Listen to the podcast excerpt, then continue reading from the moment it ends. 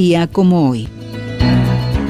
2 de diciembre, pero de 1915, Albert Einstein publica la teoría general de la relatividad. Fue un físico alemán de origen judío nacionalizado después suizo y estadounidense. Es considerado como el científico más conocido y popular del siglo XX. En 1915 presentó la teoría de la relatividad general, en la que reformuló por completo el concepto de gravedad. El nombre de la teoría se debe a que generaliza la llamada teoría especial de la relatividad. Los principios fundamentales introducidos en esta generalización son el principio de equivalencia, que describe la aceleración y la gravedad como aspectos distintos de la misma realidad, la noción de la curvatura del espacio-tiempo y el principio de covariancia generalizado. La intuición básica de Einstein fue postular que en un punto concreto no se puede distinguir experimentalmente entre un cuerpo acelerado uniformemente y un campo gravitatorio uniforme. La teoría general de la relatividad permitió también reformular el campo de la cosmología. Una de las consecuencias fue el surgimiento del estudio científico del origen y la evolución del universo por la rama de la física, denominada cosmología. En 1919, cuando las observaciones británicas de un eclipse solar confirmaron sus predicciones acerca de la curvatura de la luz, fue idolatrado por la prensa. Einstein se convirtió en un ícono popular de la ciencia mundialmente famoso, un privilegio al alcance de muy pocos científicos.